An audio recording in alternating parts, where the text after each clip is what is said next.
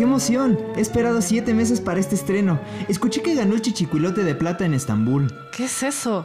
Oye, ¿y no te dará tiempo de ir por unas palomitas? Pero acabamos de comer. Pues sí, pero no es cine sin las palomitas. Está bien. Ah, ¿y me traes también un refresco? Bienvenidos a la función estelar de esta noche en Cultura Sinestra, el lugar para las mejores noticias de la semana, recomendaciones, debates y mucho más de la industria del cine comercial e independiente. ¡Ya llegué! Siéntate. Comenzamos.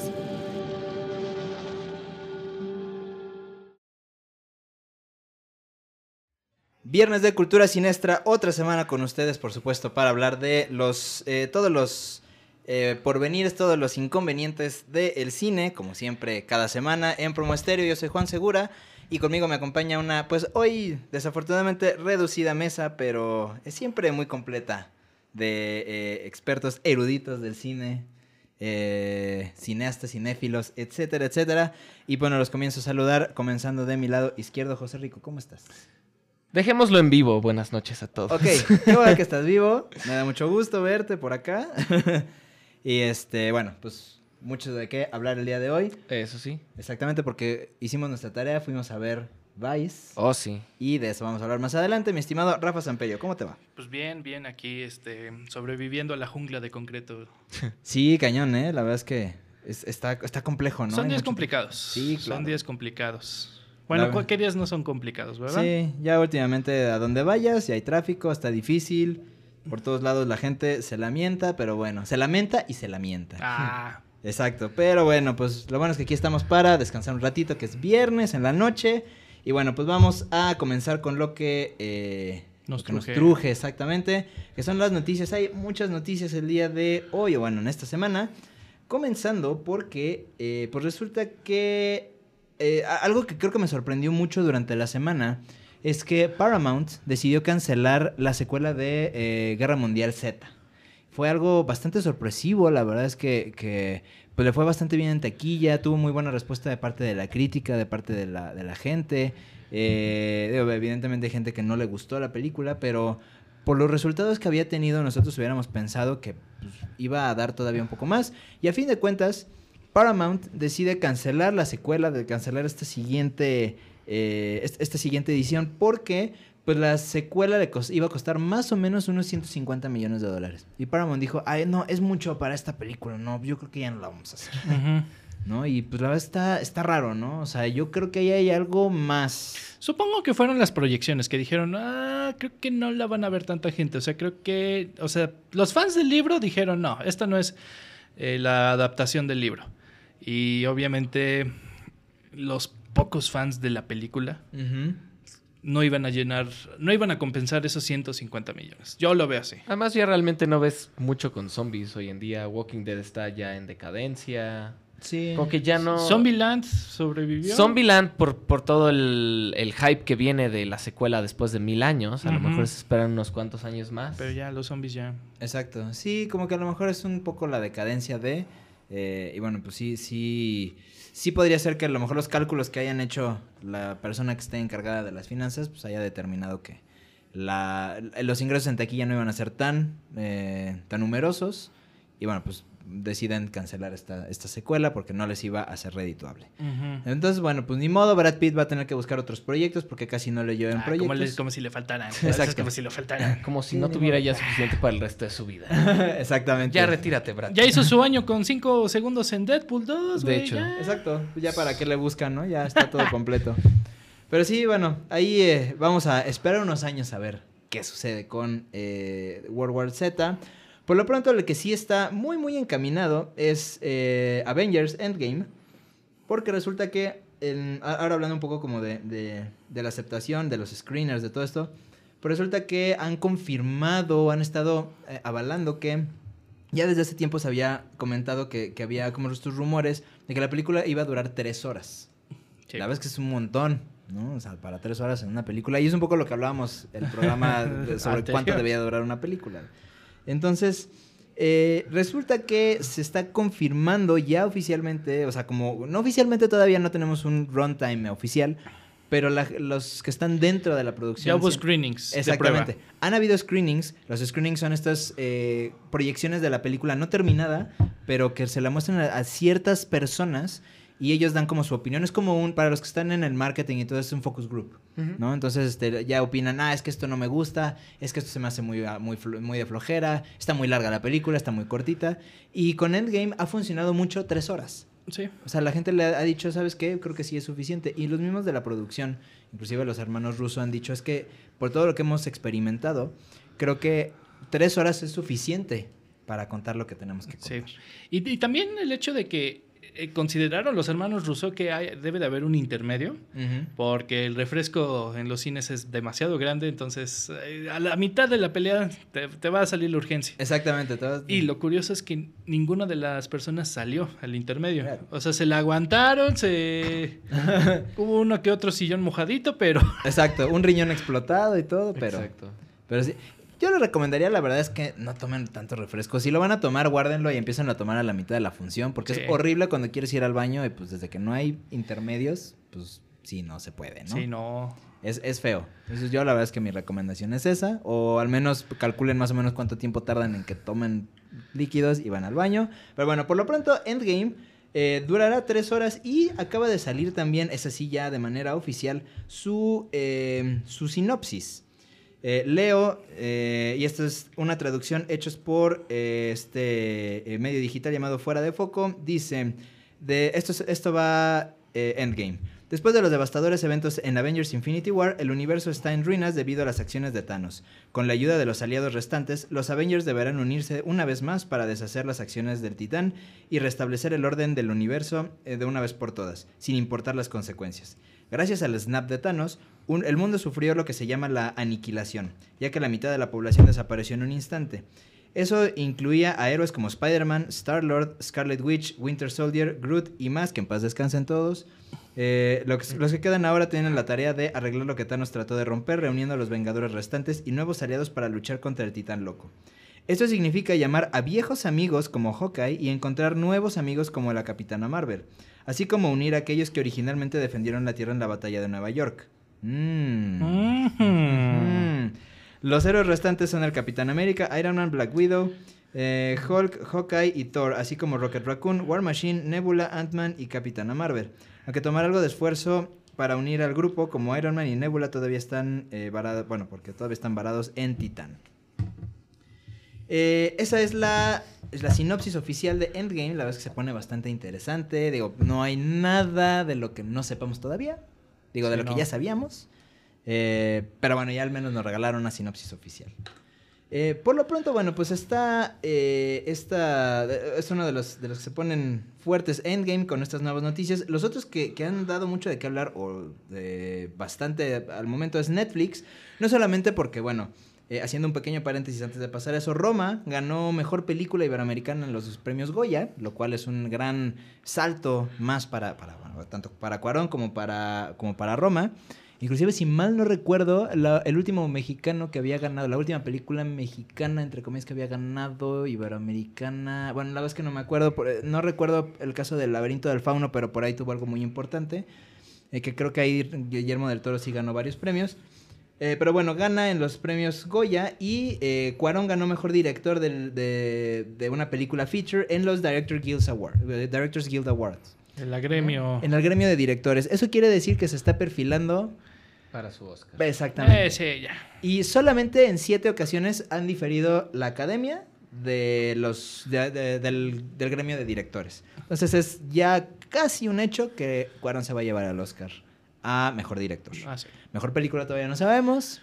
Que ahí hay algo ahí todavía por, por considerar, todavía es un misterio. Pero al menos la dirección sí. Exactamente, al menos Sí. dirección, algo así, y muchos otros premios se va a llevar seguramente. Eh, pero bueno, Roma está eh, logrando esto y sobre todo, bueno, pues Netflix también se cuelga la medallita. Y hay otras dos cosas muy interesantes. Uno, eh, que Netflix va a tener el regreso de Zack Snyder a la dirección porque va a dirigir Army of the Dead, que es una película de zombies. Eh, en se está preparando apenas la, la película y todo. Y Zack Snyder suena muy fuerte, sino es que ya está prácticamente confirmado, que prácticamente es un hecho que Zack Snyder va a dirigir esta película.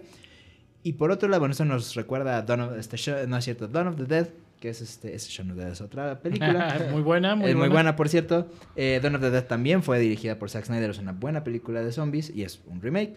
Eh, y además Netflix también adquirió los derechos de una película que se llama Extremely Weak, Shockingly Evil and Vile, que es una película sobre el asesino llamado Ted Bundy, que curiosamente, y creo que es algo muy interesante que ver, es protagonizada por Zac Efron.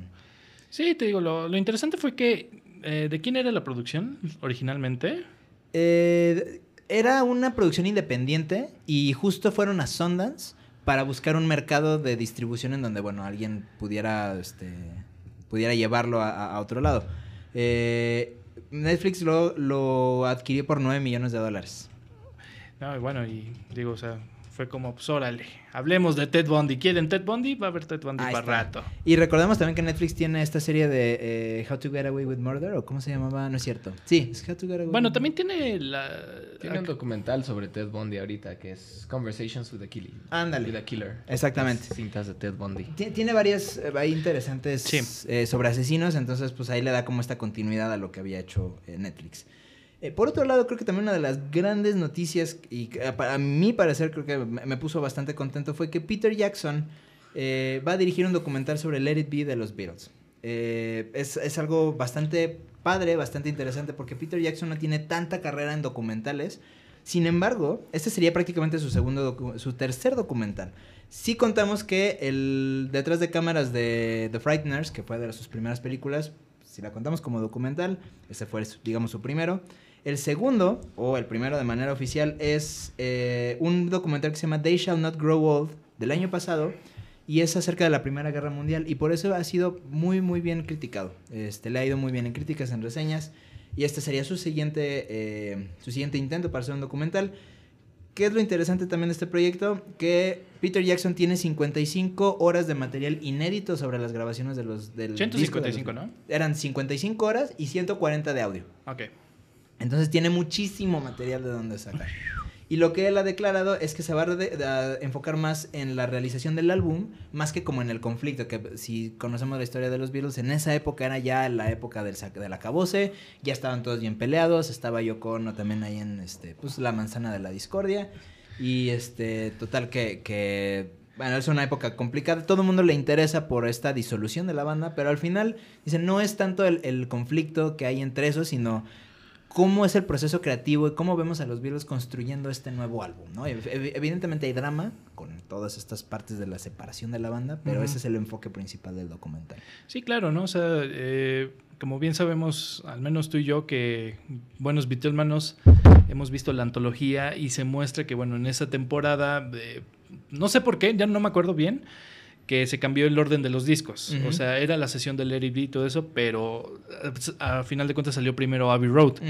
Pero las canciones de Abbey Road salieron en esa misma sesión, en esa misma película. Exactamente. ¿no? Entonces, este, estaría bueno, ¿no? Porque igual también sale, pues, el disco considerado el mejor de la banda, que es Abbey Road, con uno como medio agridulce, medio... Un poquito, sí. O sea, es Que muy es bueno, Let It Be. es- exactamente. No, porque, o sea, e- es controversial, ¿no? O sea, que Sí. desde que el productor lo hizo como muy orquestal y todo eso, y en 2001 sacaron una versión más...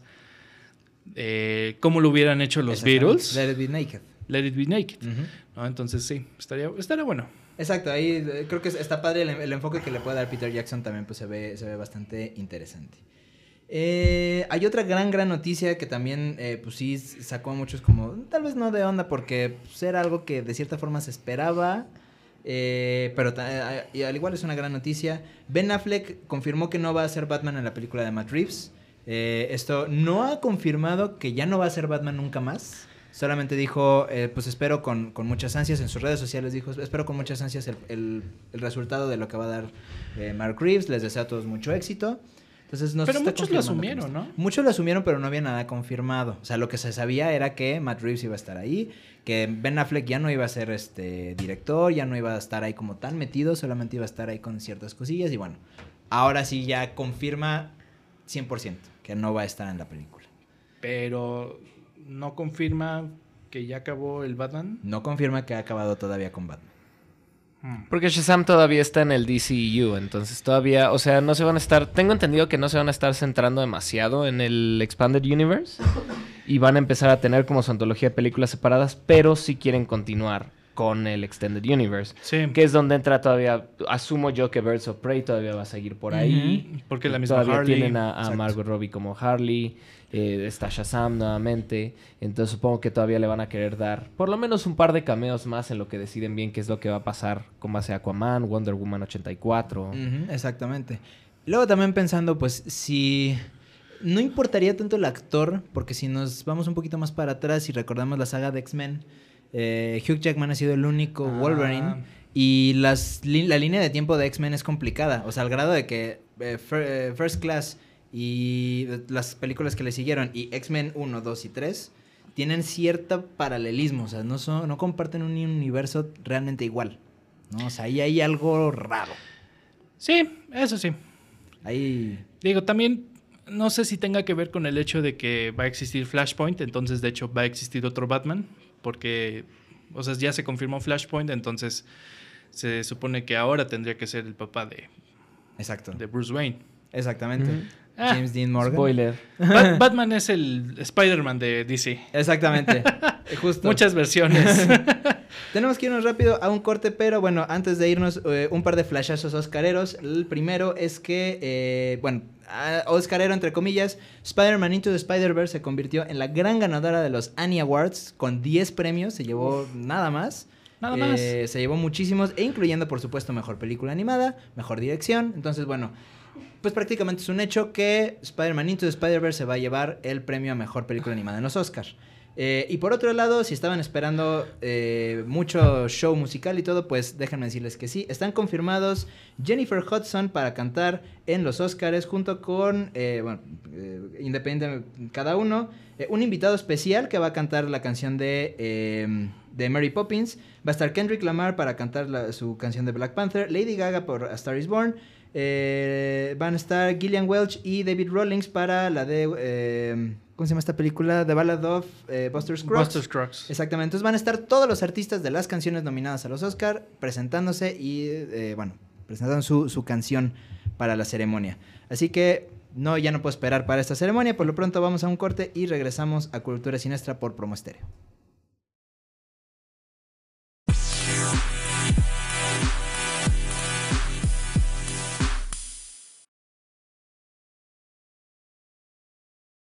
Estamos de vuelta en Cultura Siniestra por Promo Estéreo. Yo soy Juan Segura y conmigo está José Rico y está Rafa Samperio. Y bueno, vamos a ponernos un poquito deportivos. Ah, no tan deportivos No, no, no. el día de hoy.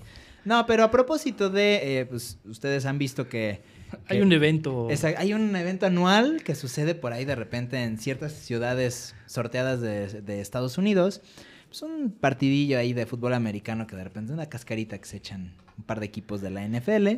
Le dicen eh, el Super Bowl. Exactamente, el super, el super plato. El Super Tazón. El- ah, mira, me gusta más que le diga supertazón, porque el Supertazón. superplato no se escucha tan padre. El platón. Exactamente. Pero bueno, el supertazón o el Super Bowl. eh, y como siempre, todas estas eh, grandes piezas de la publicidad, pues esperan, como cada año, en, para que aparezcan en el, en el espectáculo, tanto el espectáculo de medio tiempo como, bueno, en los entrecortes en- durante todo el partido. Y por supuesto, hubieron varias piezas muy interesantes, pero también nos encontramos con trailers.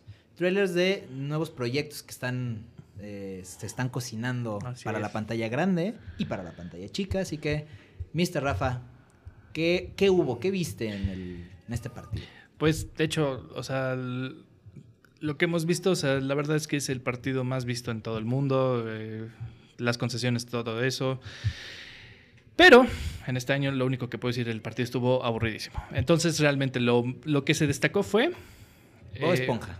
Bob- ni eso. Ni siquiera. Ni Bueno, eso. cinco segundos de Bob Esponja. Cinco segundos de Bob. Esponja que los prometieron. Exacto. Y solo vieron a Raperín al rapero. El raperín, el rapero. No, No es cierto. ¿no? Entonces, este. Pues realmente, como dices, o sea, es el momento de todas las marcas, de todas las películas de demostrarse, porque hay unos comerciales increíbles. O sea, claro. además de que cuánto te costará 15 segundos del del Super Bowl. Bueno, Muchísimo. Millones. entonces es un excelente reto. Pero bueno, bien, eh, hablaremos de los trailers que hemos visto a lo largo de estos días. Que bueno, comenzamos con Alita Ba- Battle Angel, esta nueva película dirigida por Robert Rodríguez, pero producida por también James Cameron. Correcto. Eh, adaptación de un anime eh, de los noventas, este, que también tenemos la eh, actuación de Christoph Waltz. Exactamente. Entonces, este, digo, ya se habían visto trailers antes, de hecho ya había salido, o ya va está a punto de salir la película, no me acuerdo. Pero bueno, ¿qué les ha parecido esta peli? Esta, este nuevo proyecto de Robert Rodríguez, que también como hemos visto que, que ya tuvo su experiencia en novelas gráficas que con Sin City. Exacto. Sí, Esta se sale mucho, eh, también tiene mucho CGI, pero ¿qué pueden decirme? ¿Qué, qué, qué les ha parecido este? A, a mí me parece sumamente interesante. O sea, creo que, que la combinación, en primer lugar la combinación de James Cameron con Robert Rodríguez me parece algo muy... eh, creo que es algo dinámico porque Robert Rodríguez tiene una visión muy peculiar. James Cameron es un cuate súper clavado y como que juntando esas dos partes bien nerds, creo que puede sacar algo bastante, bastante padre. Además, considerando que en algún momento lo, lo- lo dijimos, que Guillermo del Toro le presentó a Alita Battle Angel a, a James Cameron. Y entonces de ahí fue como esta idea, ¿no? Ah, pues eso, ese del toro es todo un Es todo un otaku. loquillo. Exacto, es Todo un un loquillo. Por supuesto que es un otaku. Claro que sí. Por algo es Totoro-san. Totoro-san. Pero muy interesante. Pues vimos ese. Luego, tu- de parte de Marvel, tuvimos dos spots, obviamente de sus próximas películas, que es Captain Marvel y Avengers Endgame. Pero bueno, o sea, realmente estos son spots. No se ha revelado demasiado, más que detallitos que ya sabemos. Exacto. Pero en sí, ¿qué, qué piensan de estas dos películas? Eh, a, a mí me gustó ver a Drax en el, en el tráiler. ¿Vieron a Drax? Sí, en los dos segundos. Exactamente, Sí. salen todos alineados y hay un espacio en blanco y obviamente ahí está Drax porque no lo podemos ver. Ah, claro. Ah, Eh. justamente lo que decían, ¿no? exacto. Justamente lo que decían de que había un espacio. Había un espacio, exacto. Drax está vivo. Drax. Drax. Pobre Drax. Pobre Drax. y de Capitán Marvel. Eh, pues creo que no es. No ha habido nada realmente eh, No. nuevo. Ajá, nada o sea, creo nuevo. que ya es lo que tenemos. Eh, yo ya no quisiera ver más. O sea, sí, estos fueron muy cautelosos. Yo la verdad es que ya no quisiera ver más porque ya estamos muy cerquita de la película. Se hubieran quedado en la parte en la que golpeaba a la ancianita por, Sí. no, por ninguna razón, Exacto, ¿no? justamente. no, este, pues sí, eso fue por parte de Marvel. O sea, no sacaron grandes cartas, sino hasta después. Exactamente. Luego también vimos este trailer que no sabemos qué pensar. Si de por sí ya era jalada la franquicia de Rápidos y Furiosos, pues nos llega este spin-off con The Rock y con Jason Statham, eh, Hobson Show, Ujú. ¿no? Que, o sea, si de por sí salió de una franquicia que nada más eran carreras de coches, aquí no, aquí nos presentan hasta supervillanos con superpoderes, ¿no? Exactamente. Muy raro, bueno. Es donde sale Idris Elba, ¿no? Exactamente. Exactamente. Justo. Como un Superman que dispara láseres y todo. Eso ya, yo ya no sé qué quieren hacer con esa franquicia. Es como... Pues, eh, quién sabe. Hay- aquí creo que la- se tuvieron que sacar un poquito de la manga esto porque recordemos que en algún punto se pelearon The Rock y Vin Diesel y por eso decidieron mejor hacer el spin-off que de continuar con las películas de Fast and the Furious. O sea, ni siquiera fue porque se les murió Paul Walker. O sea, se Ni les siquiera. vino valiendo 3 macrokilogramos. Ah, Se muere ah. Paul Walker, no pasa nada, seguimos haciendo películas de Rápidos y Se Furiosos. van a Tokio para otras tres películas. Exacto. ya. ¿Qué, qué ciudades nos faltan? Es más, les faltan Abu Dhabi, no sé, le faltan muchas ciudades así. Ah, pero que se peleen Vin Diesel y The Rock. Uy, no. Y pues se quedaron con The Rock. Al final de cuentas. Por el Pues qué bueno. Qué bueno, ¿no? Porque digo. Eh, eh, The Rock puede hacer algo y seguir vendiendo, pero creo que Vin Diesel tenía más frágil su carrera. Probablemente sí. Sí. Pues bueno, luego eh, vimos varios spots, eh, de hecho cuatro, de este nuevo proyecto eh, presentado por Guillermo del Toro, llamado Scary Stories to Tell in the Dark. Exactamente. Que nos había tuiteado Guillermo del Toro, ¿no? Estén listos porque. Espérense al final porque hay algo.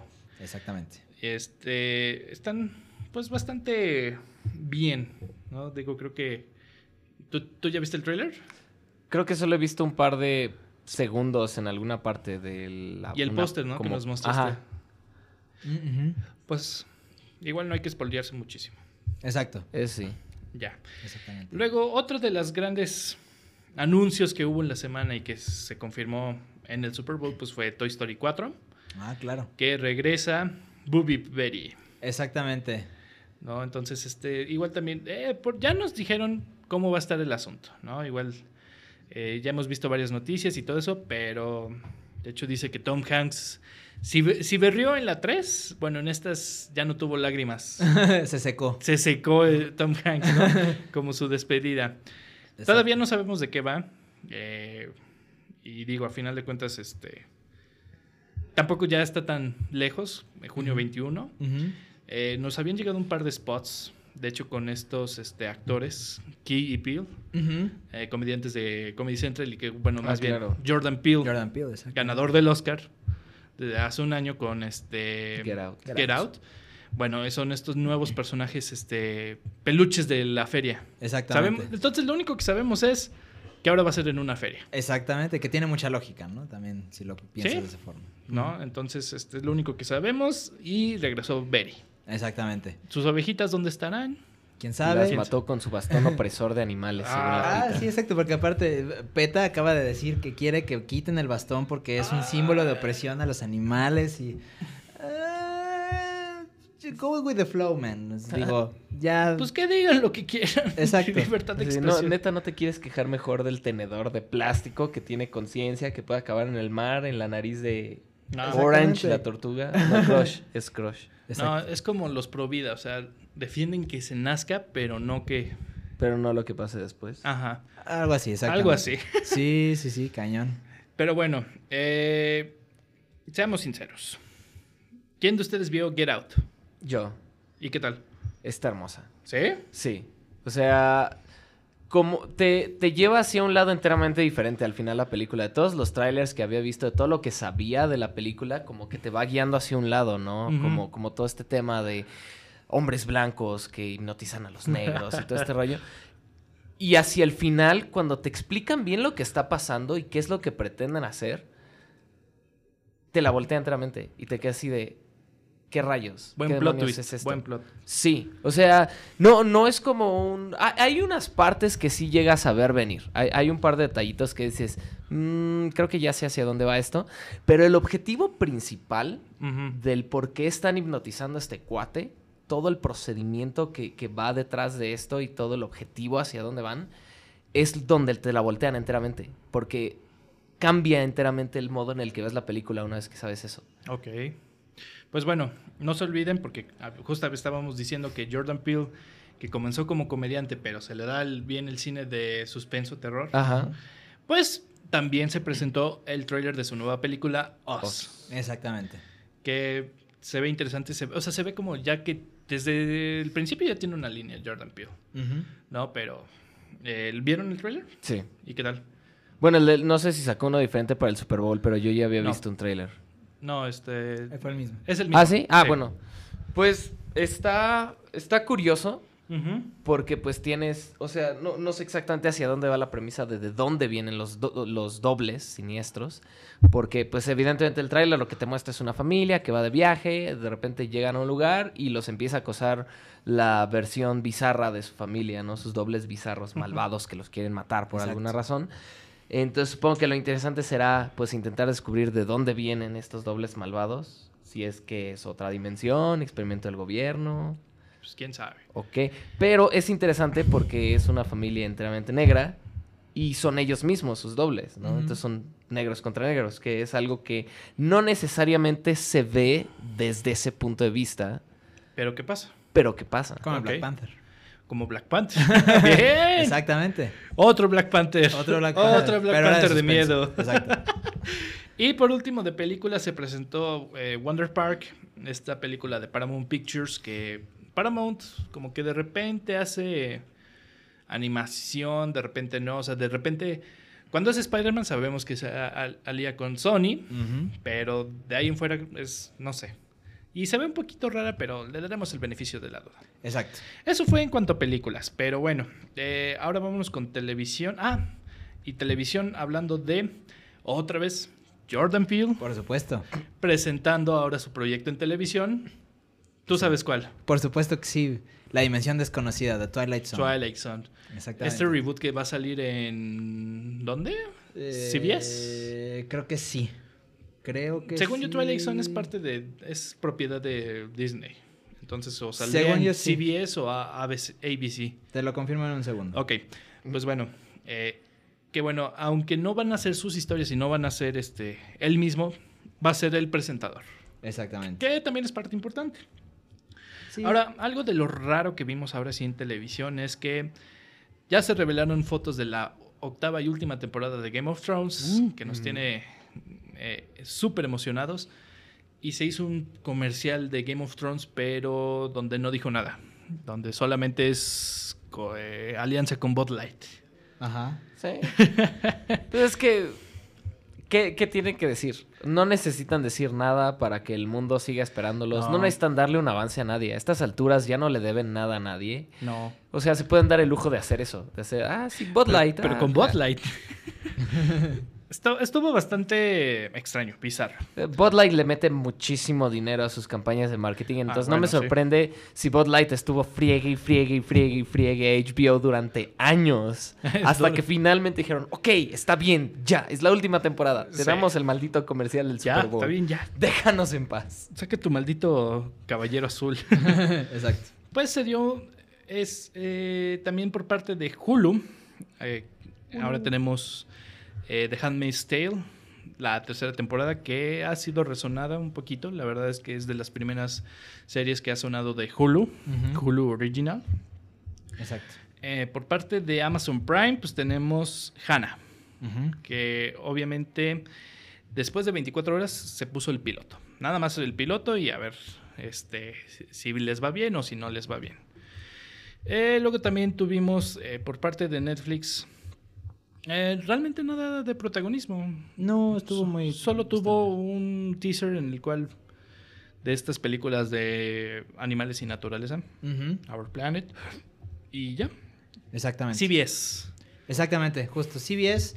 eh, y justo uno de los productores es Simon Kimberg, que Sim- Simon Kimberg es uno de los grandes productores dentro de la cadena de Disney y Marvel, etcétera. Así es. Así es. Sí, justamente este, desde que tienen una atracción en ambos parques de Ujú. Estados Unidos, eh, son dueños de la, de la marca Twilight Zone. Así es.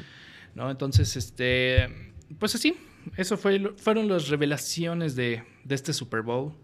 La verdad es que pudimos- hemos tenido años mejores. Hemos Sí. tenido años mejores en los cuales se revela más o que eh, no es la primera vez que Avengers toca super, eh, terreno Super Bowl. Ujú. Eh, entonces, digo, creo que estuvo decente. La verdad es que, digo, todo el partido y todo eso fue... ¿Tú, qué, tú- tú qué piensas? ¿Lo viste? Eh, sí, lo vi. eh, la verdad, yo no soy tan fan del americano, No. pero bueno, pues nada más por el simple hecho de subirme al tren, pues ahí lo estoy viendo. Eh, y me pareció, pues sí, la verdad, bastante aburrido. Digo, no nos metamos en labores deportivas, pero un touchdown y dos Goles de campo. pues la verdad no te da nada.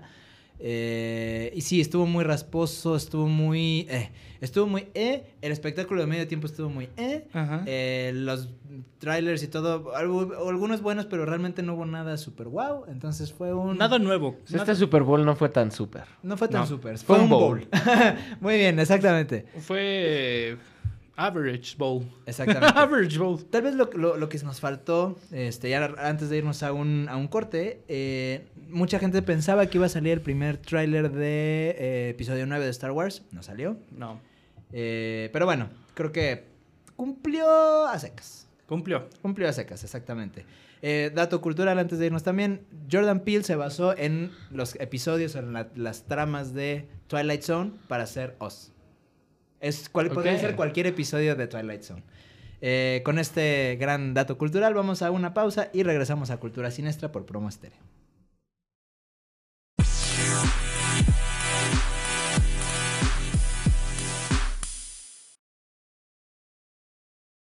Regresamos a Cultura Siniestra por Promo Estéreo. Yo soy Juan Segura y conmigo está José Rico y Rafa Samperio.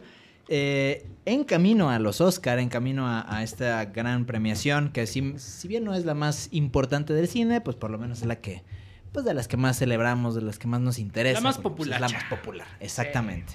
Porque pues es el cine que aquí se consume y pues es el cine que estamos acostumbrados a ver. Y aparte es bonito cine, ¿no? Y por supuesto porque Roma en este, en este año está eh, nominado a muchos premios, pero también hay otro nominado que vale la pena recalcar, que vale la pena, la pena este, señalar, porque es, es, es un experimento bastante interesante Eh, desde que salió, creo que lo hemos comentado, desde que salió el tráiler de la película, nos ha llamado muchísimo la atención. Eh, viene con un actor que es muy versátil, que es muy, Muy versátil. muy versátil. Eh, viene- Literalmente en todos los sentidos eh, posibles. Exactamente. Eh, y viene con un director que también puede lle- de, de llegar a hacer unas cosas muy X, Es medio nuevo, pero entre comillas. en, en el cine. Exactamente. Eh, nos estamos refiriendo a Vice. O como le pusieron aquí, el El vicepresidente. vice, el más vice- allá el del vice. poder. El, es el vicepresidente. Más ¿Qué? allá- No, Más es, allá del es el poder. vice. Es que yo lo había visto en ¿Sí? los pósters como el Es el vicepresidente. vicepresidente. Yo lo había más visto allá como el del vice. Exactamente. Y bueno, esta película, eh, dirigida por Adam McKay y eh, protagonizada por Christian Bale, por Amy Amy, Adams, Sam por Rockwell. eh, Sam Rockwell y por Steve Carell. Eh, pues bueno, tiene una. Tiene una perspectiva muy interesante y es, tiene una narrativa muy interesante. Pero a ver, eh, mi estimado José, platícanos un poquito de qué va la película. Eh, bueno, antes, ¿tú sí pudiste verla, Rafa? Sí. Ok, Sí, entonces sí, todos sí. la hemos visto Ah, aquí. ya. perfecto, mira, muy Sí, bien. ya, Eh, ya. pues- No, sí, sí, es mi tarea. Primero que nada, eh, cabe recalcar, es una película particularmente interesante porque no es enteramente lineal, pero tampoco es enteramente como esperarías que sea una película que maneja flashbacks. Que los maneja de manera muy muy particular, como muy a lo que va. Únicamente cuando le sirve es cuando salta un flashback y a veces no alcanzas a entenderlo enteramente Hasta después. hasta después. Y segundo, tiene una constante, eh, un constante quiebra a la cuarta pared. Constantemente la película se comunica. Entonces, de repente la película parece más un documental de la vida de Dick Cheney. Y en otras partes se mete de lleno a, a la, a la dramatización de lo que es la vida. Que incluso está, eh, hay, hay una parte incluso donde dicen, desde el inicio de la película dicen, eh, todo esto está recopilado de lo que sabemos. No sabemos demasiado de esta persona porque pasó por la administración de, de George W. Bush como un fantasma, pero sabemos o nos dimos cuenta eventualmente que fue el vicepresidente con más poder que ha tenido el, eh, Estados Unidos. Y luego llega una parte en donde literalmente te dicen, dado que no, supe- no sabemos exactamente qué pasó en este momento, podemos interpretarlo de un par de formas diferentes. Y te ponen dos opciones enteramente diferentes Exacto. del mismo momento.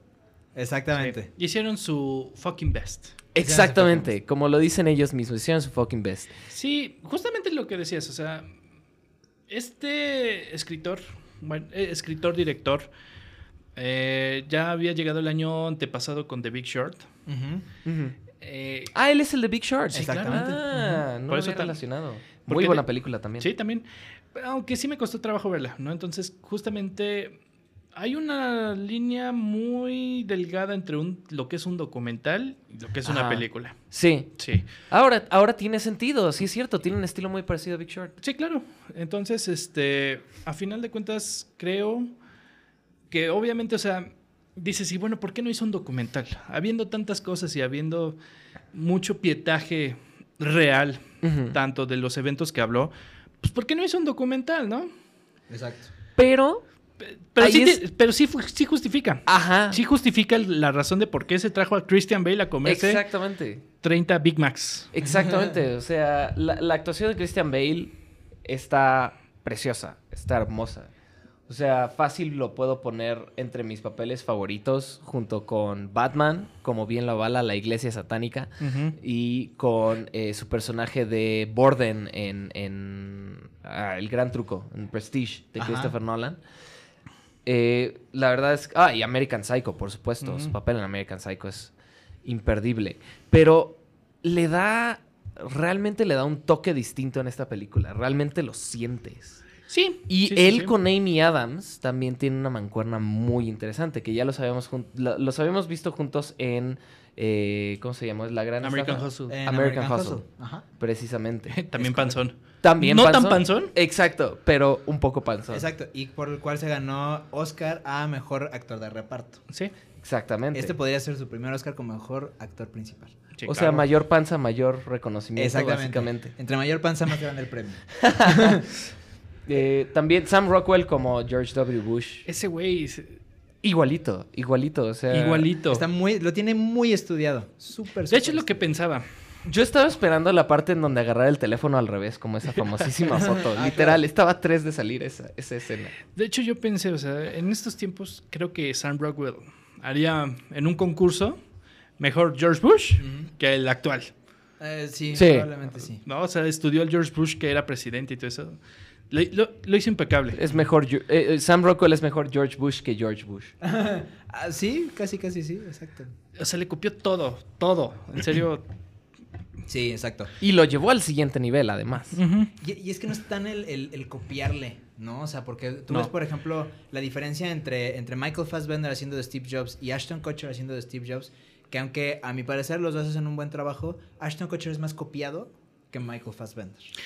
Es que la de Fassbender es una obra de teatro. Ujú. Entonces Fassbender se dio el lujo de interpretar cómo era Steve Jobs. Exactamente. Porque realmente, o sea, el punto de la película es el, el mensaje, ¿no? Entonces ahí es donde sí puede influir Fassbender. Ashton Kutcher era, ve los videos de Apple y me lo imitas a este güey, Exacto. ¿no?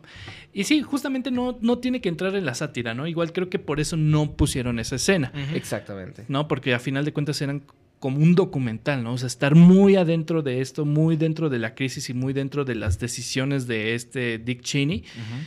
Entonces creo que no se podían dar el lujo de hacerlos quedar en ridículo.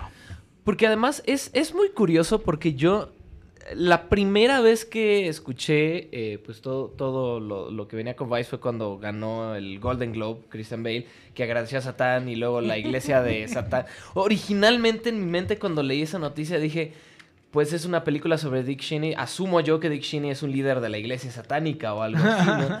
Ya después me metí a investigar y fue cuando me di cuenta que era una película sobre un vicepresidente. Y dije, bueno, entonces, ¿qué tiene que ver Satán en esto? Y luego llegas a ver la película y por un muy buen tiempo mantiene un cierto grado, una línea, este Dick Cheney. Mantiene una línea muy específica. Que de hecho a media película te ponen como un, un easter egg muy interesante de... What if? ¿Qué hubiera pasado si se hubiera quedado ahí? Ah, es buenísimo. Es un muy buen toque. Sí. Muy buen toque. Me acuerdo, pasó eso, no, no voy a decir qué es, pero pasó eso y todos en la sala se quedaron con cara de ¿qué está pasando aquí? Exacto. Eh, En mi sala se rieron porque sabían, así, no manches, ¿por qué? O sea, yo ya sabía que venía algo más porque evidentemente en ese punto falta la Exacto. parte fuerte, ¿no? Justo. Pero todos en la sala estaban con cara de espera, ¿esto es una broma? ¿O qué, qué está pasando aquí? Sí, a mí sí me pasó que sí se la creyeron. ¿Sí? Y sí. ¿Sí No, se bueno. levantaron? Sí. Y entonces mantiene esa línea toda la película, toda la película, hasta el punto final, cuando cruza esa línea y cuando dices, es que sí es un verdadero... Sí, exacto. Es que eh, a mí me parece, más que dejarlos en ridículo, a mí me parece que es una, es una crítica muy... eh, Muy como real. Muy filosa, muy real, eh, y es una disección del, del sistema político de Estados Unidos desde los tiempos de Nixon. sí. Pero, ¿sabes qué más? También siento que más incluso que ser una crítica, es también un homenaje tanto a la capacidad humana como a la crueldad humana. Porque ves dónde empieza Dick Cheney, cómo te lo va mostrando la película, cómo empezó, cómo era, cómo literalmente en los primeros cinco minutos lo describen como una basura. Que el poco les faltó para decirle redneck. Ah, claro. Y, y hasta dónde llega, ¿no? O sea, todos él- los héroes americanos, todos los Claro. políticos, también George Bush. Y ¿de por ejemplo, viene? esa, esa película sola es 30 veces mejor que todo House of Cards juntos. que es un punto malo que sí quiero mencionar. Ajá. Sí te tiene que gustar la política americana para que sí entiendas la película, porque un, Ah, claro. un evento de 15 minutos lo tienes que explicar en 45 minutos. Exacto. No, o sea, Sí, claro, claro. es el único punto malo que le doy a la película. O sea, a mí me hubiera gustado verla con americanos, ¿no? Que realmente entendieran, tanto demócratas como republicanos, tanto los que apoyan a este, bueno, los que apoyaban a los, al otro y a los que apoyan al cheto. Sí, al claro. cheto, ¿no? Ajá. Entonces, este, porque ahí está el juguito, ¿no? Ahí está la crítica que realmente arde en, lo- en sus ciudadanos. Aquí, Sí, claro. Aquí se la pasan, pero quiero ver, ah, exacto, ver demócratas en la sala cuando, cuando ganan los Siento que- republicanos en la película. Siento y- que por ahí entra la polémica, ¿no? Entonces, digo, eh, eru- somos bien eruditos. o sea, es- te gusta House of Cards, te gusta todo ese Sí. tipo de cosas. entonces sí te interesa, pero a la gente que no sabe ni pío de cómo funciona el sistema de Estados Unidos, sí va a ser muy confusa. Sí. Porque también sí es un crash course. Y no, mira, no, no lo sentí tanto. O sea, comparado, por ejemplo, House of Cards sí entra mucho más técnico en cómo funciona el Senado y cómo funciona la Cámara de la Casa y todo el rollo. Y si te explican que los, las primarias y no sé qué.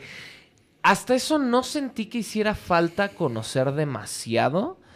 O sea, creo que, creo que nosotros también en México podemos llegar a entenderlo porque nuestra democracia también está muy basada y muy es que parecida la corrupción a la americana estadounidense. no es la misma que la mexicana. Ah, no, claro. Obviamente, Entonces- y, ahí hay, y ahí hay un punto muy particular, ¿no? Obviamente la corrupción en, en la democracia norteamericana va muchísimo más enfocado a largo plazo. Sí.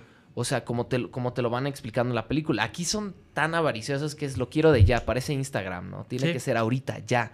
Y ellos la juegan muchísimo más a la larga, que es el motivo por el cual es mucho más difícil combatir esa. Porque a, a primera vista no parece estar afectando al país. Al país le sigue yendo bien y todos se regodean de que es el país más poderoso del mundo y lo que quieras. Exacto. Y luego cuando ves más allá y empiezas a ver entre las líneas es cuando te percatas de esto, ¿no? No es tan evidente a primera instancia. Claro. Steve Carell en su, en su papel eh, como este... Donald Rumf- Rumsfeld. Rumsfeld. Rumsfeld, Ajá, sí. Donald, Rumsfeld. Magistral, magistral. O sea... Sí. Se nota su evolución como actor a cómo era antes cuando solo se dedicaba a comedia. Ahora que ya ha tenido más dramas, esta película es Exacto. todo otro aspecto de él. Y usa esa, esa aptitud, o sea, de, de la comedia para meterle a su personaje, donde lo hace un. eh, como un. eh, De estos políticos loquillos, ¿no? Exactamente. Sí. Y que es muy importante dentro de la historia de Dick Cheney. Ya que vean la película Y sabrán por qué. Si Dick Cheney es como Satán, entonces Ronsfield es como el mentor de Satán. Va Algo así, básicamente. Lo que está curioso de esta película es que básicamente es un. Tenemos un héroe, entre comillas, que es Dick Cheney, que es nuestro personaje principal. Lo vemos evolucionar justo desde, desde que empieza como un. Una persona, un don nadie. Una persona que a lo mejor no va a llegar lejos. de la universidad. Exacto, literal expulsado de la universidad. Trabajando colgando cables. Y de la. del tocando fondo hasta llegar al tope del poder. O sea, vemos la evolución de este personaje del que te enamoras, entre comillas, también. O sea, porque lo quieres ver, quieres ver cómo es su... En realidad te interesa cómo es su, su, su, su evolución. Pero al fin de cuentas es... termina siendo la evolución del no- de un hombre horrible. Te terminas eh, interesando por la evolución de un hombre horrible. Eh, y bueno, es- eso es lo, lo- lo interesante. También una, una de las cosas es cómo, cómo te, te, te lo cuentan, ¿no? O sea, la narrativa es muy interesante y estos pequeños gags que tiene, sobre todo, bueno, también hay esta escena al final de los créditos, bueno, entre créditos, que también está bastante chistosa. buenísima. La que me encantó, eh, yo por ahí veía que, bueno, este escritor es un ex escritor Ujú, de Saturday Night Live. Entonces también lo hizo con una dinámica de sketches. ¿no? Sí. Y mi favorito fue el de la cena, con Alfred Molina. Ah, sí, sí, sí. Eso, o Cameo sea, sorpresa ah, de Alfred Cameo sorpresa de Alfred Molina con la cena, eh, ya la verán ustedes. Es súper Exacto. magistral, o sea, sí, no. Sí, entonces, yo, yo concluí, o sea, mi opinión final es, es buena, pero sí necesitas saber, o sí, más bien, más que saber, sí, te, sí debes de estar interesado en la política Claro. americana. Mm, Sí, más que saber, es eso. Exacto. Interesado, porque si no, sí son dos horas de política americana que... así de, ¿por qué estoy viendo a un gordo que tiene ataques de corazón cada tres segundos Exacto. haciendo cosas que no entiendo? Sí, Sí. sí, sí. Sí, Sí, es, es digamos, es, es, es pesada, este, o sea, es clavada como en ese tipo de, de cosas. Es una crítica que lanza cuchillazos Uf. a diestra y siniestra y no te termina tal vez de aterrizar exactamente el concepto que quiere, pero el camino es muy divertido. eh, es buenísimo. Exactamente. Definitivamente. Pues bueno, esta ha sido nuestra opinión eh, sobre Vice. Eh, nosotros nos tenemos que ir, pero bueno, no sin antes recordarles que escríbanos si ya la vieron, no la han visto, qué es lo que más esperan y si ya la vieron, qué les pareció la película, escríbanos a Promo Estéreo en eh, Facebook o en eh, el Facebook también de Cultura Siniestra. Esperamos todos sus comentarios, por lo pronto nos tenemos que despedir. José Rico, muchas gracias. Gracias a todos los que nos acompañaron. Vayan a ver Vice, definitivamente. Vayan a ver cualquiera de las películas nominadas. Ya está The Favorite también. Si las encuentran. Exactamente. Si las encuentran, Exacto. pero inténtenlo. Y Green Book también ya viene. Green Book. Estimado Rafa Samperio, muchas gracias. Vámonos, síganos en redes sociales, eh, escúchenos en Promo Stereo todos los viernes a las 10 de la noche o la repetición en Spotify y en TuneIn. Exactamente, ya estamos en plataformas digitales, más digitales también. Ya está nuestro podcast, muchachos. Exactamente, Celi, muchas gracias que están ahí en los controles. Y bueno, yo soy Juan Segura. Nos vemos la próxima semana en Cultura Siniestra por Promo Estéreo.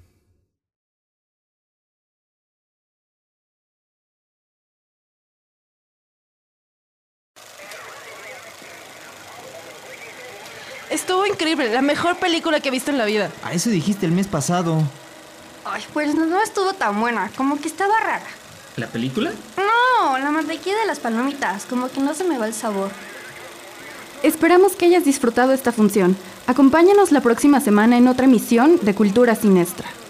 No olvides seguirnos en Facebook, Twitter e Instagram y déjanos tus comentarios, opiniones y sugerencias para el programa. También puedes escuchar todos nuestros podcasts en www.promoestereo.com. ¿Qué? ¿No hay escena postcréditos? ¡Chale! Voy a pedir un reembolso. No manchen, mejor me voy a las próximas de Marvel. Cha.